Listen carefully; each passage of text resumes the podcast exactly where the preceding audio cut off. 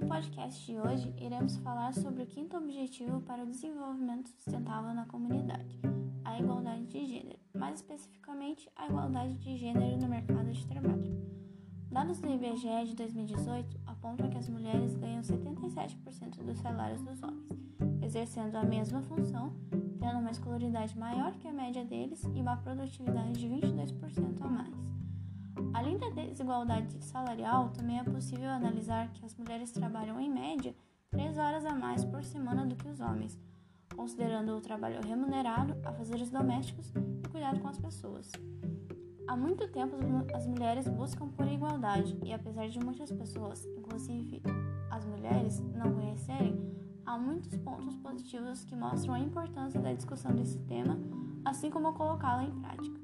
Dentre eles melhora na qualidade de vida de mulheres, crianças e homens, fortalecer economias, impulsionando negócios e principalmente promovendo desenvolvimento sustentável.